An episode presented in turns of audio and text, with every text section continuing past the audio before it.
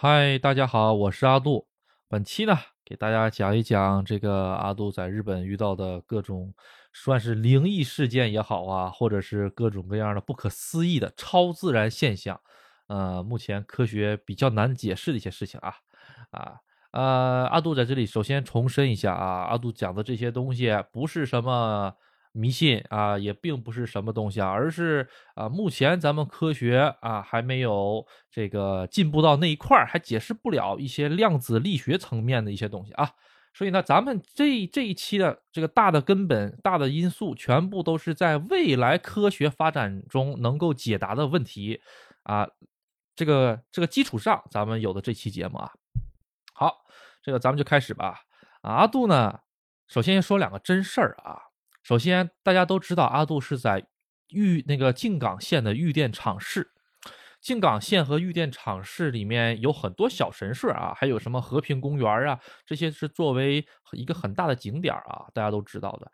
但其实，如果是阿杜的老观众都知道，这个二之冈神社，尼诺卡进家日语叫做这个二之冈神社，离阿杜家近到什么程度？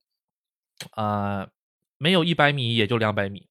就就这么近，啊！而且二之港神社旁边特别特别近的旁边，就是我们玉电厂的名名物。名物在日语就是一种特产的感觉啊，就是叫做这个尼诺卡哈姆，叫二之港火腿儿。这二这这个二之港火腿儿以前阿杜讲过啊，再简单的略略一下啊。这二之港火腿儿呢，就是以前啊，美国大兵在第一次啊，不是不能说是美国大兵吧，就是第一次世界大战之前。日本嘛，就有很多外国人也来的通商啊，就是被这个贝利他亲爹，他亲爹嘛，啊，打开了这个日本的港口，在夏天打开了日本的港口之后，日本就开始涌入了很多的外国人，那都是第一次世界大战之前的事儿了啊，一九几几年、一八几几年的事儿了啊，哎，然后呢，有很多外国人哎在日本活动、经商之类的。我们玉电厂呢是离东京比较近。这第一个，第二个呢，就是说，啊，它是作为一个整个日本从这个阿杜怎么跟大家讲呢？就是从东部到西部的一个大动脉上，包括现在的日本，如果说是从东部到西部，大家如果是想做这个新干线的话，只有一条线，就是路过阿杜旁边这个山岛市。也就是东海线，他们会从东海线过去的，也包括日本的这个国道一号线。国道一号线是什么？就是说咱们国家这条这个标准的公路的第一号线，也是从东京出发。东京出发好像是国道一号线，好像是到名古屋吧？好像是我记得啊，哎，还是到大阪阿？都有点忘了。国道一号线的终点，反正是从京都啊，不是，是从东京出发的啊。哎，然后呢，现在这个问题。就是说什么呢？我们玉电厂虽然不是说离这个大动脉不不，并不是在这个大动脉上，但是离大动脉相当的之近啊，很近很近，大概也就几十公里啊。大动脉走的是哪里的呢？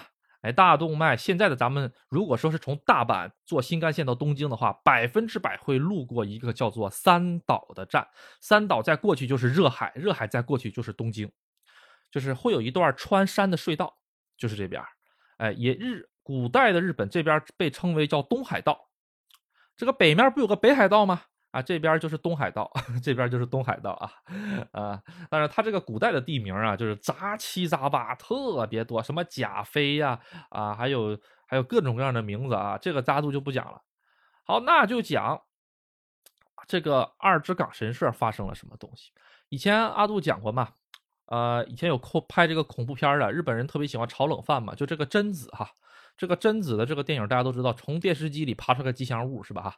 这个爬出来吉祥物的这个电影啊，被日本各种各样的翻拍，什么贞子大战这个。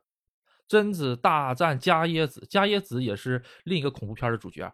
然后又又那个贞子大战这个玩意儿那个玩意儿，反正就是日本只要是版权允许内的，咱们这些妖魔鬼怪大家都一起过来大乱斗搞 PK。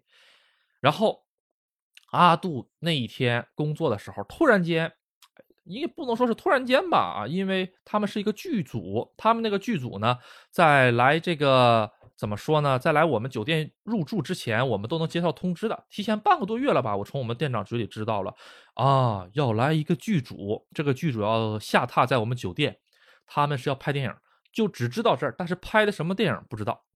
然后那一天，哎，他们就到了，就来我们酒店了。当时啊，阿杜挺好奇，他们办理完入住之后，阿杜就好着信儿问了一嘴：“哎，请问你们拍的是什么电影啊？”哎，然后这一问不知道啊，然后吓一跳，贞子系列的，哎，然后还给我了一个名片。那个人是谁呢？那个人是一个呃监督。哎，就是相当于一个制片这种感觉的吧，哈，还给我了个名片啊，具体是什么职称啊，都我忘了，反正是一个头就是管这些呃拍摄呀、各个调度啊，包括是住宿啊各个方面的一个头啊，阿杜忘了是什么了，有点久远了。然后之前的节目应该还记着，现在阿杜有点忘了啊，可以去听听之前的。然后就把这个东西给阿杜了，然后吧，他们拍这个电影哈，比较奇怪是什么呢？他们半夜去拍。因为他们是拍这个贞子的，属于是后传那一类的东西，或者是新贞子，就相当于是什么那个白娘子传奇，拍完之后再给你拍个新白娘子传奇，然后在白娘子怎么着怎么着，就各种各样的番外也好啊，或者是讲白娘子以前的事儿也好啊，就是就大概是这种感觉的啊。他拍这个地方在哪里呢？取景地就在二之港神社。这个二之港神社，当时的阿杜只知道它是一个普通的小小神社。偶尔哈过日本人过年过节的时候，喜欢到这个呃神社里面去拜一拜啊，叫做出旨。出旨是什么呢？就是啊每年的十二月三十一号的这一天，啪钟声一过，到了第二年的一月一号的凌晨的时候，大家都想上神社里去拿个抽签，拿个新的。新的这个东西，但是二之港神社呢，好像是它没有抽签这个功能，因为比较老的一个神社了。啊，人也没有是一，就是也没有像其他大的神社，像香根神社那样一直里面有什么巫女啊，有各种各样的这工作人员没有，他那个神社是由这个就是怎么说呢，看不到明面上有人走来走去哈，平时咱们去的时候，这个神社一个人都没有。啊，也不会有工作人员，就这种感觉。呃，当地的这个自这个自治会，就是我们玉电厂当自的当地的这种自治会的朋友们呢，老人们呢，会那天晚上在那个神社旁边摆点什么呃桌子呀，弄点什么汤啊，热热汤啊，或者是弄一些这个过年吃的一些。东西啊啊，卖个一百日元呐，两百日元呐，什么在那边简简单单的搭一个摊儿，这个是有的。阿杜听说过啊，但是阿杜没去吃过，因为过年那几天酒店业那简直那就是堪比地狱啊，真的是地狱一般的存在。阿杜每天上十四个小时班到十五个小时班，连续上半个月。就那么累，你知不知道？所以根本没有空去看什么呃所谓的新年表演啊，或者是新年那种节目，一点兴趣都没有。回家倒倒头就昏迷，定个闹钟，醒了之后啊啊，又该去又该去上班，然后又昏迷，这会儿自己上到第几天了都不知道，就那种状态，特别忙。每天都是满房，满房换一波人，满房换一波人，然后每天会遇到各种各样的事情啊，什么小孩啊，水土不服啊，又吐了，打幺幺零，打再打幺二零，啊，然后一会儿又这个事儿啊，那个事儿，哎呦，各种各样的，然后再碰上那些脾气不好的，跟阿杜撅两个嘴，阿杜又得跟他干仗，哎，总之啊，过年相当于进地狱八层皮，真的是特别痛苦啊。好，这个当时那个剧组呢，就就到了这个二之港神社。他们呢，因为是拍这个贞子嘛，他们是需要化妆的啊。他们是晚上十点钟之后去拍，阿杜正好是晚上十点钟，所以他他十点钟之前就要化好妆。有的时候八点半就会去啊。他十点钟之前化好妆，他在哪儿化你知道吗？他在一个我们酒店有一个多目的室，就是可以大家开会呀、打乒乓球啊，各种各样的一个呃，相当于一个多功能房间这种感觉吧。那个多功能房间里面有个巨大的镜子。还可以排练舞蹈啊什么的，或者是搞一些晚餐呐什么的哈。我们酒店所有的公共地方都有摄像头，哎，都有摄像头。阿杜呢，因为是晚上十点钟才下班，我有的时候没事的时候呢，我看他们化妆，就会看到，就从摄像头上就能看到他们穿白颜色的贞子那套衣服，然后这个脸画的特别特别特别白，特别特别特别白。因为他们这一身行头，咱说实在的，突然间从这个多目的室，也就是暂且的化妆室里出来的话，会吓到客人的。大半夜，外面天都黑了，他在这个院子里面走一遭，我跟你说，老年人直接吓得 就过去了啊！这个东西是有可能的，所以我们当时特意跟他们说了，说化好妆了，咱就尽量不要出门好吧？你们要是想上卫生间的话，旁边就有员工卫生间，你可以用一下子，就不要尽量不要跟他们有打照面啊，万一打上照面就跑了，万一把人吓着怎么办？你确确实挺吓人。呃，然后阿杜就看他们化妆，他们大概拍了半个月左右吧，在这边。当时阿杜就不清楚为什么要在二之港神社啊。后来呢，呃，就这个事情嘛，白天很多打扫卫生的，我们当地的居居住在当地的这个老阿姨们，他们也知道了这个事儿了之后，就跟阿杜说，啊，他们去二之港神社拍呀。哇，真是很厉害，很有勇气。然后说，对呀，他们还是晚上去拍。这个当地老阿姨晚上上二之港神社，哇，那真是勇气可嘉呀。他们就这种感觉。然后我就说，二之港神社有什么吗？因为阿杜之前一直都知道那有个二之港神社啊，因为我们家旁边离二之港神社特别近，就有个路牌顶上写的二之港神社啊啊。神社这玩意儿在日本就跟 那个药店似的，满大道都都是特别多，所以阿杜并没有太在乎当回事儿。听了这个事儿之后，阿杜就对这个二之港神社比较好奇了。后来，哎，阿杜回去一查资料，这二之港神社了不得呀！就是整个日本的影坛哈，有很多特别著名的作品都在我们玉电厂的这个小小的破山村里面的这个山里面的小神社里面取过景。比如说大名鼎鼎的黑泽明的七武士，有没有名？七武士。黑泽明导演的，还有一个北野武的座头市，其他的就不用说了吧。就单单这两部电影，就是整个凡是对日本电影稍微感兴趣的朋友们，就是耳熟能详啊。这个这个题材怎么说呢？特别特别的 厉害吧？啊，阿杜也没想到，离家这么小的一个这个神社，哎，还有这种东西。后来阿杜呢，好信儿去看了一眼。它这个入口这边确实是写着的，这个呃，七武士跟这个神社的一些呃渊源呐之类的，拍摄的一些地方啊之类的哈。啊，七武士那电影都多少年了？你说是不是？哎，顺便说一下，这个神社有多少年呢？传说哈，这个神社是当年的日本武尊走到这边的时候建设了一个这个神社。那日本武尊又是谁呢？日本武尊呐，他是上古天皇。上古天皇是什么呢？就是说，在日本的这个天皇体系里，啊，一百多位天皇里面，哈，上古天皇就是特别特别老的啊。据现在的资料可查，是公元一百年左右。公元一百年，距今的话，大概有一千九百多年。这个神社，如果是，呃，这个，因为没有任何资料说这个神社是什么时候。那个建的，只有一些传说呀之类的，或者是呃不知道从哪里来的，他们说是这个东西，这个神社是当年日本武尊走到这边来建的。这个这个神社里面，目前为止最年轻最年轻，就是可以查到这个东西的具体的年月日的，是一个石灯，用石头弄成的一个灯，古代的那种石灯。那个石灯是一四几几年的东西，那是很清楚的啊，是当年就是住在这边的这个属于是大地主。哎，然后呢，贡献给这个神社的，你想想，那都已经几百年了，那这都五六百年前的事儿了，是吧？然后它周围的这些大树都是三米深，就是三米左右的直径的大树，这些大树哈，就是阿杜花粉症的根源的这个杉树，啊，这个杉树特别的高，所以吧，这个神社历史查不出来，它应该说是比三岛大社和香根神社历史还要长，查不出来的。你就是不知道，因为它里面最年轻的一个东西，就是能知道它是什么时候建的东西，就是那块这个石灯。好，那这个神社到底有什么魔力，让很多的这个电影电视剧都过去拍呢？不光电影电视剧也过去，包括很多节电影的节目啊啊，包括日本的以前很多的一些文坛大家都去过这个神社。就那么一个小破神社，为什么值得这么多人去呢？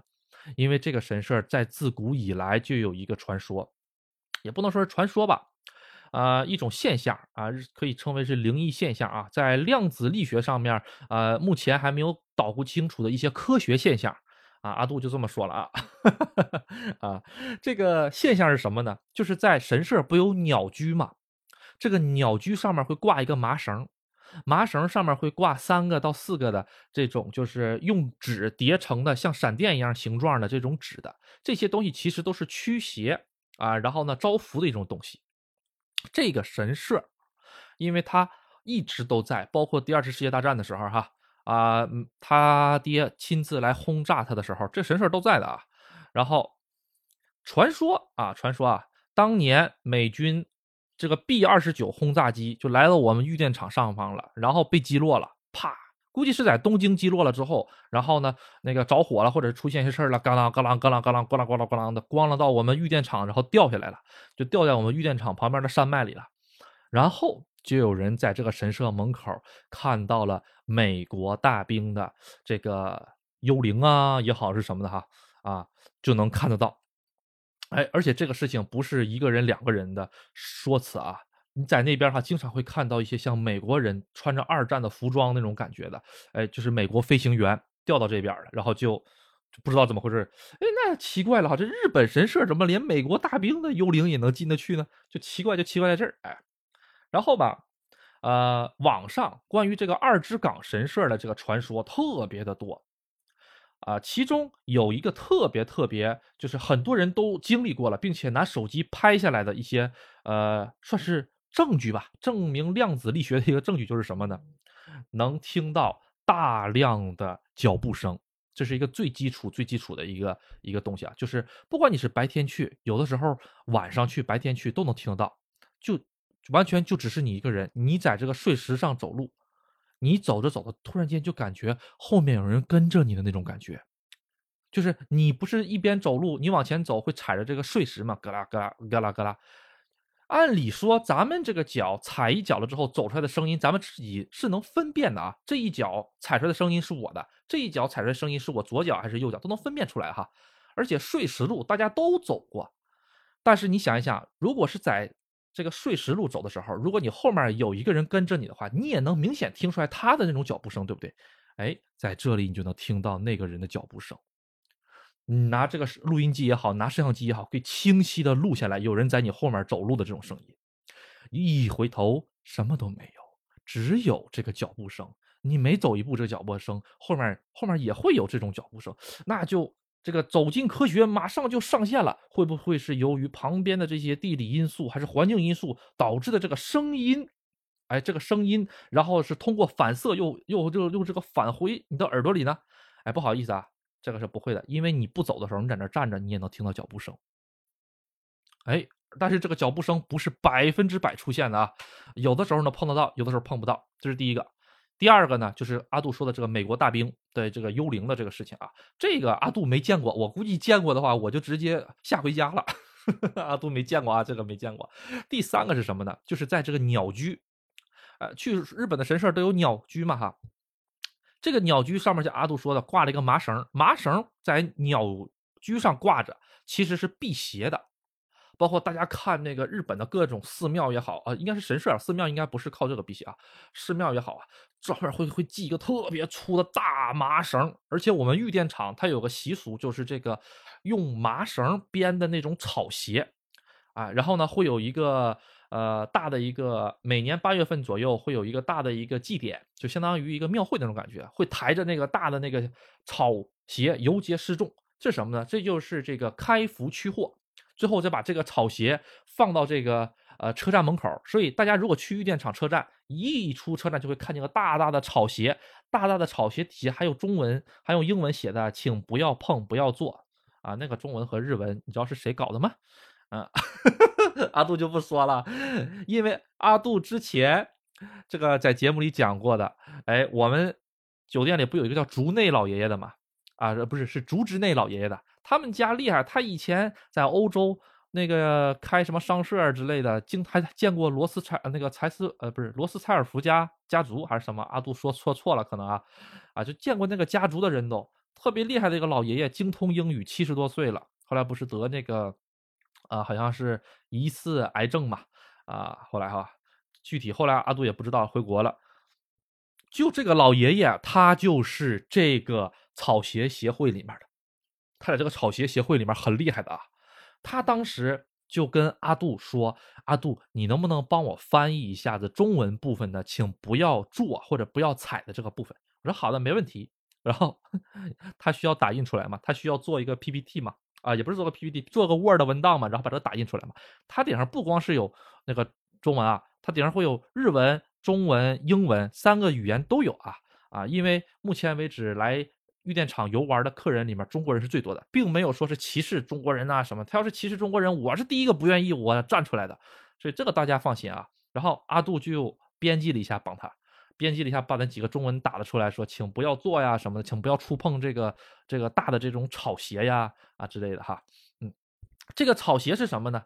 啊啊，对，阿杜跟这个草鞋还有点渊源哈，就刚才讲完了，他底下那个提示牌的中文是阿杜输入的，呃，有点渊源，又像是没有特别大的渊源吧啊，可以忽略不计的那种。然后，哎，大家知道吗？这个草鞋每一年都会做一只新的。到了第二年的时候，第二年这个庙会上就会把这个旧的草鞋给烧掉，之前就会烧掉，烧掉了之后就是把这一年的货呀，全都给吸到这个草鞋里面了，不好的一些运气啊，或者是一些不好的货呀，都吸到这草鞋里，然后给它烧掉，直接没了。所以日本人对这个麻绳文化还是挺有那个讲究的吧？好，咱们讲回这个神社这个鸟居上面，这个上面之后还还有还有几个纸，用纸叠成了像闪电一样那个那个符一样，这个问题在哪里？你知道吗？就是说，网上大量的视频，还有大量的人，包括我们酒店的很多人都亲眼看到过。哎，是一个风和日丽的下午，万里无云，这个树叶连动都不动一下子的。它那个麻绳上，那个麻绳是系在鸟居上面的啊。鸟居不两个棍子吗？不两个柱子吗？左面一个，右面一个，它系在上面哈。哎，连接着整个鸟居，上面一共有四个还是五个这个呃纸片儿。这个纸片这四个五个纸片里面，就最左面那个纸片你只要一通过鸟居，哎，然后你再出来的时候，它就会像那个小手一样跟你说拜拜拜拜拜拜拜拜这种感觉。这个东西是谁走过去，大家都有这种感觉，就是你走你走进去的时候可能看不出来，当你离开这个神社的时候，你回头一看，它那个呃纸片就跟那个什么似的。就跟那个小朋友的手一样，或者是像谁的手一样，跟你招手说拜拜拜拜，招一会儿他就那个停下来了，他就不飘了。那请问是不是风啊？这个东西阿杜就只能从量子力学给大家讲了，因为这个纸片和纸片之间的距离也就二三十公分，你说什么风能够那么精准的就从这个纸片上穿过去？旁边都是大树啊，大树连动都不动。那个叶子，你就看那个视频，叶子一点都不动，而且这个东西是很多人经历过了。就是如果是刮大风，大家看见过刮大风，刮大风什么样子，谁没见过呀？是不是哈？啊，但是就这个情况，哎，这个呢，有很多人解释说是什么？是这里面住了一个女神，哎，这个女神呢跟大家说拜拜呀啊之类的，哎，跟大家招手啊这种感觉，并不是有特别的恶意啊啊，包括。以前看过的那些美国大兵也好，这些说都没有恶意啊。现在这个二之港神社就是我们整个静冈县里面，呃，最值得就是对这些呃东西比较感兴趣的人去的一个地点，排名第一，就在我们就在我们家旁边，我都不知道，当时我都震惊了，哇，吓死我了，这种感觉。阿杜从小就害怕这玩意儿啊啊，但是呢，还好啊，还好啊。然后大家其实哈。整个这个二之港神社后面就是这个山了，它这个山连接的是哪里？知道吗？和平公园，大家可以查查和平公园里面什么。和平公园里面有以前日本高升的舍利子在里面，所以就是，啊，这个东西怎么跟大家讲呢？这个日本吧，呃，阿杜以前出过神社与寺庙这个系列嘛，哈。它这个系列里面就讲了日本的神社和这个寺庙长时间的共存在里面了啊，你中有我，我中有你。包括像阿杜说的这个呃二之港神社，二之港神社里面，当时我就跟那个导演，我就后来我查了这些之后，我就特别好信儿，我就问导演，为什么想上那里去弄？导演就是说什么呢？二之港神社这个故事大家广为流传，如果是在我们拍摄的途中。真的是能碰到一些事情的话，用科学解释不了的事情的话，那他们就是赚到了。这些事情会帮助他们的这个整个电影卖的特别大、特别火。因为不管是怎么着，拍电影，说实话就是故弄玄虚嘛。但是你要是在拍电影的时候来了一些，你说是不是啊？突然间美国大兵出来了，Hello，那你说这节目效果啪不就上来了吗？哈，那我估计在场的也都就过去了。Hello，How are you？I'm from America。这种感觉啊啊 啊，确实挺吓人。要这么说的话哈，嗯，哎。然后说到这个美国大兵的事儿，阿杜又想起来个事儿了啊，就是阿杜以前讲过一些这个日本自卫队的事儿，是不是啊？就是现在日本的自卫队他们使用的啊，包括美国大兵现在使用的一些这个基地也好啊，一些啊空军基地啊、陆军基地啊、训练基地也好啊，包括是兵房啊什么的啊，就是军营啊，全部都是第二次世界大战时候的这个日本留下来的。包括现在美国的很多军事基地，哈，就是在日本的美国军事基地，啊，像横须贺，啊，横须贺原来就是那个那个什么港来着，好像是，然后原来原原来就是日本的军港，然后它旁边还有个空军基地，就是经常说是那个就是在在东京圈里还有空军基地嘛，就是说经常说爆爆出来它旁边什么水什么超标啊，污染超标什么的，那个空军基地原来就是日本的这个二二战时候的这个日本的这个基地。就是现在的这些东西，人家都直接拿过来用了，包括飞机场啊也好，所以就会出现一个什么问题，你知道吗？有的时候哈啊，日本里面这个军队，他们是属于是什么呢？就是跟咱们这边可能有一些不同吧啊。日本他们不能说军队自卫队啊，他们这这个自卫队里面的很多领导。比如说，今年我在东京，明年我就上这个静冈，后年我就上北海道。他们会轮值，不会在一个地方待很长时间的。但是谁会在这一个地方待很长时间呢？就是说这些小兵或者义务兵。日本的兵分为两种，一个是小兵，啊，就啊不能说小兵吧，就是一种是合同工，一种是职业工。合同工是什么呢？我就干三年，我就干五年，干完我就拜拜，这合同工。第二是职业工是什么？我干一辈子。啊，我干这个呃厨师，我在军队里面啊，不能在自卫队里面当厨师，我就当一辈子厨师。我在里面当这个呃开炮的时候，我在那拉拉那根绳，我就在那儿，我就在这拉那么一倍的绳，就这种东西。呃，它跟咱们这边可能有点不一样啊啊。好，然后呢，有很多这个。领导嘛，不是得经常巡视嘛？啊，有的时候在这待一年，在那儿待一年，在这待一年，在在那儿待一年。日本以前第二次世界大战也好，还是各种各样的以前哈，啊，很多古战场的地方或者现代战场的地方哈，都会有一些就是民间传说。那民间传说是什么呢？就是说经常会看到一些，呃，以前穿着旧的日本军装的啊。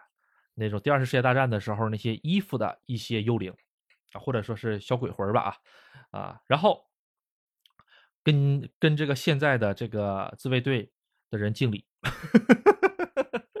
啊。阿杜看到这个东西的时候，阿杜也是很震惊的，因为还敬礼呢。哎，日本好像拍过一个电影哈，就专门是讲这事儿的哈啊，挺好玩的。然后阿杜再讲一下子，其中有个真人真事是什么呢？就是说当时就有一个军官。他呢，自卫队军官啊，他呢是到九州的一个这个呃，就是算是一个演习基地里面吧，哈。到了那边之后呢，他们呢都是有任务的，比如说我们这个月先完成两项任务，先挖战壕，训练军事这个部队的体能，挖两栋战壕，咱们就在这个地方挖啊，然后呢啊，咱们然后再在这边架炮，再把这边是炮坦克，怎么回事？就会有有大概这些计划吧，哈。然后挖轮到挖战壕的时候，这个军官就说：“啊，我给你们布置个任务，在这挖战壕。”然后底下的小兵都不愿意。那个小兵他说：“我在这边待了二十年兵了，说是小兵，实际上岁数都很大了。我在这里待了二十年兵了，绝对不可以挖这不，绝对不可以在这边挖战壕。”然后人家这个从别的地方调来的这个军官就问：“为什么不能挖？我可是长官啊，我让你在哪儿挖就在哪儿挖，你不允许违抗我的命令。”然后那个那个小兵。啊，他就不不不同意了。他说不行，就是不能在这边挖。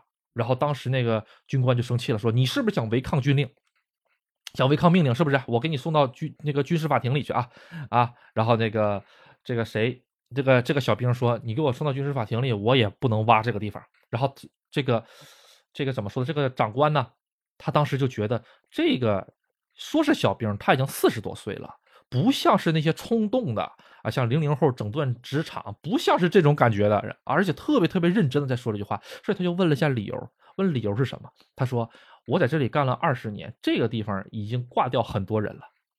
你们这些当官的都不了解我们本地的情况，没事来一个，没事来一个，让我们在这儿挖，让我们在这儿在这儿挖，挖了，我们每一次挖完之后都会出事儿，都会这个战壕很很深嘛，两米深，都刚挖好，只要到那个位置，啪，哎，平时没有人的时候哈，哎，它就不塌，但凡有个人走到那儿，啪，战壕就塌了，然后就把人直接活埋了，然后然后就直接救的手段都没有，直接就活埋。就因为这个事情，已经有过好几位这个 guard 的啊啊，在日本是这个样子，自卫队的这个领导，只要他的手下有一个人，因为他的工作期间或者他工作期间他的演习他的责任嘎了的话，他就晋升不了。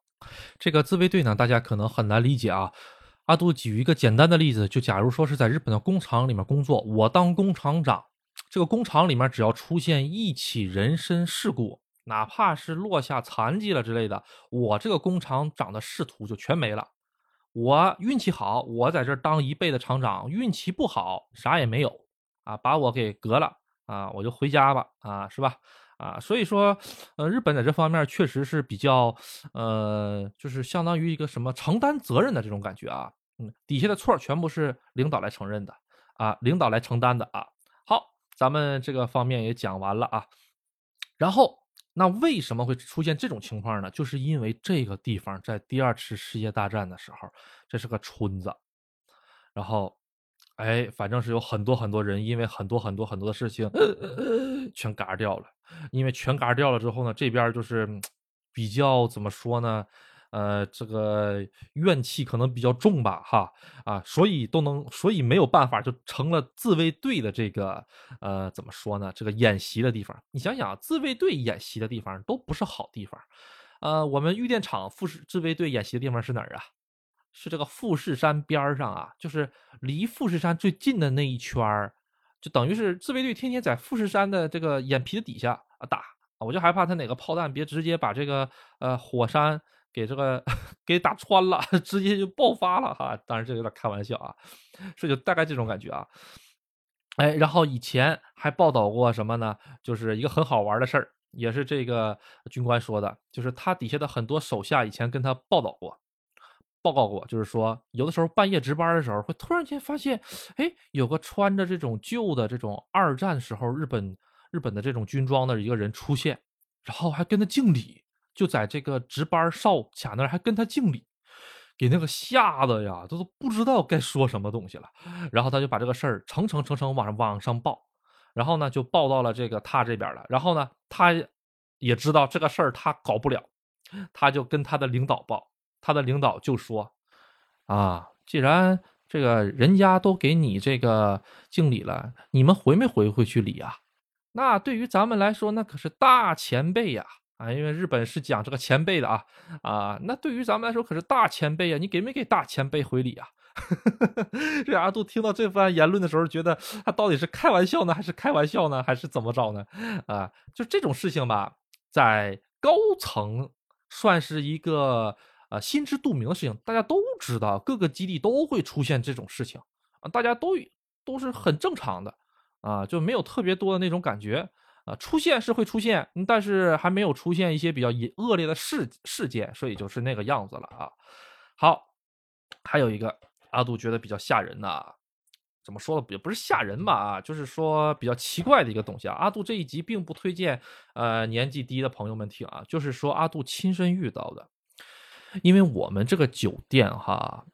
日本我也不知道这个国家为什么会这个样子，就是很多这些废弃的酒店。阿杜之前讲过一个昭和时代的这个被废弃的呃酒店，是不是哈？其实哈，整个这个经济泡沫爆破了之后，整个被废弃的酒店特别的多。这些酒店哈，相继的，慢慢慢慢的没有人使用了之后荒废了之后，都会或多或少的出现出一些哎。大半夜的时候，在那里见到过一些哎白衣少女啊啊，或者是碰到了一些其他的事情啊，这种感觉哈啊，有可能是一些年轻人哎，进去了，晚上半夜进去吓唬人也有可能啊，这第一个。但是，呃，有很多酒店就是怎么说呢？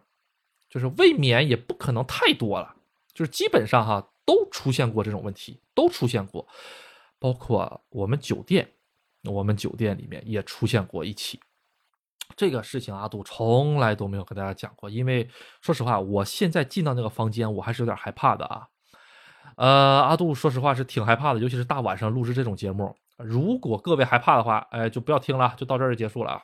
我们酒店有一个房间叫做二幺七房间，那个二幺七房间是在我们整个二楼的最把头的一个地方。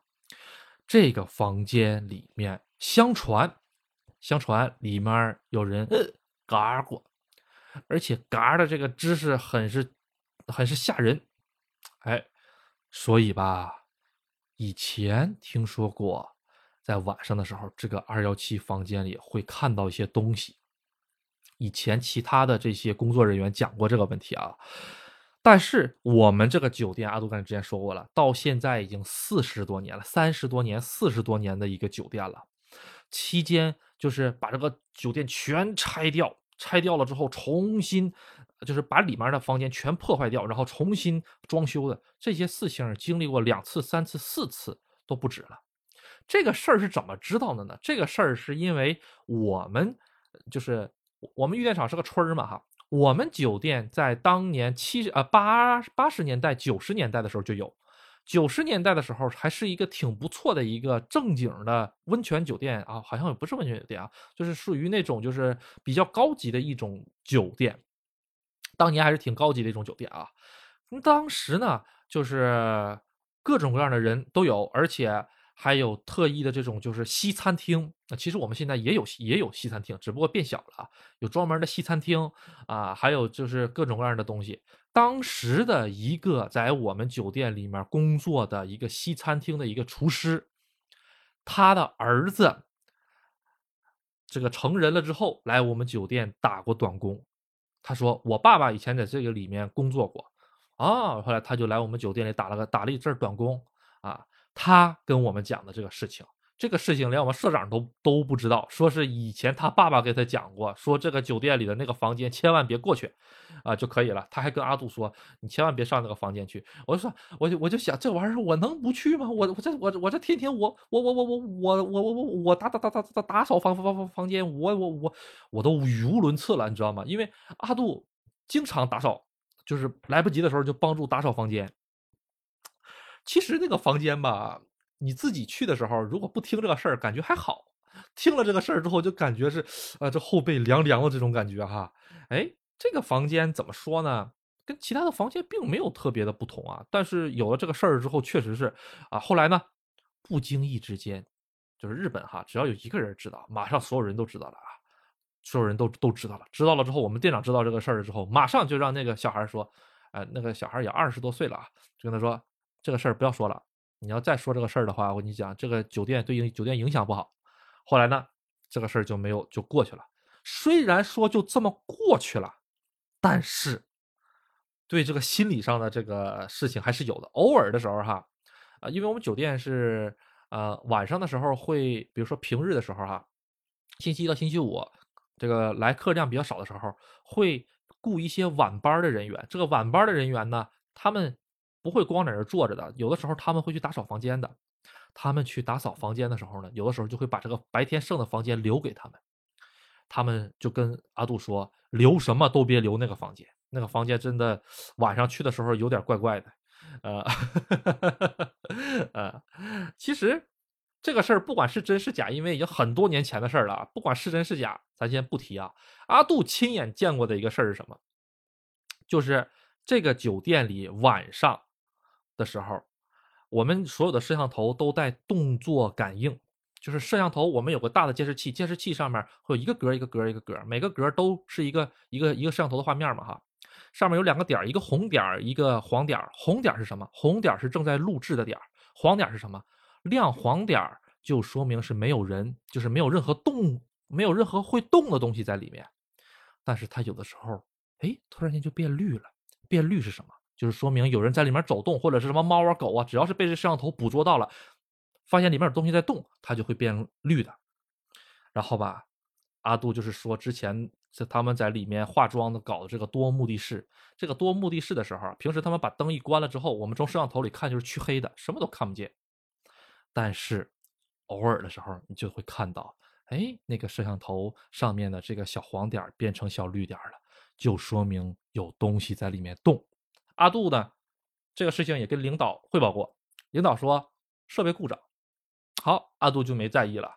但是他真的有的时候他就在动，好吧，那就当设备故障了啊，或者是小的蚊虫啊跑来跑去的啊，阿杜就不管了。有的时候呢，我们整个酒店里面是会有很多的这个呃，相当于是布草间，就是里面装装一些呃床单也好啊，装一些牙膏、牙刷、各种打扫房间的工具都在那个布草间。布草间里面基本上都有电话，那个电话是直接能通到我们办公室里面电话。大半夜十一点的时候，那个布草间的电话突然间响，哒哒哒哒哒哒哒哒，因为我们有总总总台的电话嘛，总台电话一看，哎，布草间来的电话，布草间也都有摄像头，然后阿杜一一抬头，摄像头，摄像头里面是黑的呀，灯都关了呀，没有人呢，然后一看那个动作捕捉器，那个不动作捕捉器竟然是绿的。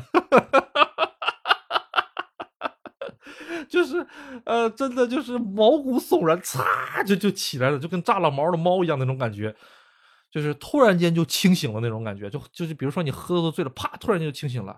后来阿杜就说实话，颤颤巍巍的接过电话，里面啥也没有，呲啦呲啦呲啦的声音，阿杜啪就把电话挂了。这个事情以前也跟这个店长那个汇报过，而且不光是阿杜自己一个人啊，阿杜呢，其实在酒店的时候，有的时候上夜班，但上夜班很少。阿杜主要是晚上十点钟下班的。有的时候会有上大夜班的人，大夜班是什么？晚上十点钟过来接班，接到第二天早上五点钟。五点钟的时候开始呢，那些呃老阿姨们嘛就来了。那老阿姨就是准备客人早餐的老阿姨就来了。她会上大夜班，上七个小时大夜班。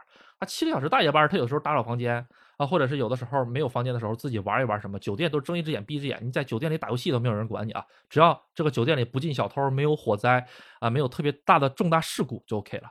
他就多次反映过，到了半夜一个定固定的时间，就会布草间电话就开始响，然后就会看到那个圈在在变变颜色，因为大家都知道那个东西是怎么回事就这个事儿跟社长联系了，社长给的指示是把电话拔掉，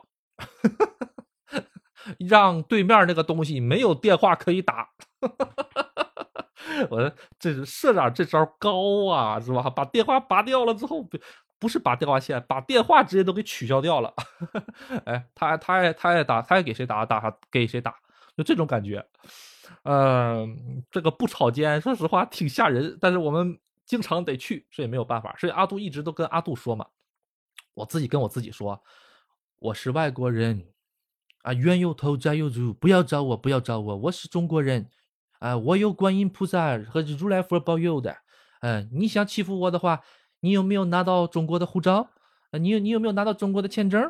没有的话就不要来找我，就这种感觉。阿杜就通过这一套说辞来自我安慰，你知道吗？因为我们酒店岁数挺老了，你从外面看可能没有那么老。呃，最吓人的就是我们酒店是有一个地下室的，那个地下室的入口只有一个，那个入口常年是压在后门的一个井盖上的，就在井盖是压压着的，不让下去的。有的时候我们社长来上底下检修这个呃污水过滤系统，因为污水过滤系统都在底下的管道，他就会打开。我说要不要不我也我也我我也帮你去帮帮忙嘛，帮社长嘛，帮个忙嘛啊啊！社长说不用了，你在上面待着就行，反正我是不敢去。然后我们酒店有这个图纸，阿杜以前见过我们酒店图纸，我们酒店底下的那个空间跟上面是一模一样的，上面有多大空间，底下就有多大空间。哇哦，那这就太吓人了。那这个底下到底是做什么用的呢？它不仅仅是污水处理设施，好像还有其他的东西。这个阿杜就真没下去过，我真害怕这个东西。后来就无所谓了啊。但是因为每天都很忙啊，再加上我相信我是中国人，嗯的这套说辞，所以阿杜在那里活挺好的啊。我想等到如果我们酒店什么时候哪天破产了的话，大家也也可能会在那个酒店窗户上看见各种各样的东西吧。但破产不了啊，破产不了，应该破产不了的。嗯，好，本期节目呢，哈，说实话挺吓人的啊，但是很多都是阿杜亲身的事情，阿杜并没有讲特别多的那些啊就是都市传说也好哈，呃，其实阿杜是一个蛮怕这些这个怎么说呢，量子力学的这些东西的啊。但是阿杜相信冤有头债有主啊啊！阿杜一身正气啊，啥都不害怕。嗯，这个黑狗血和大蒜再来点吧啊！一一一一会儿我上这个拼多多，我再下点去啊啊！好的，那本期呢就先到这里，谢谢大家支持，拜拜。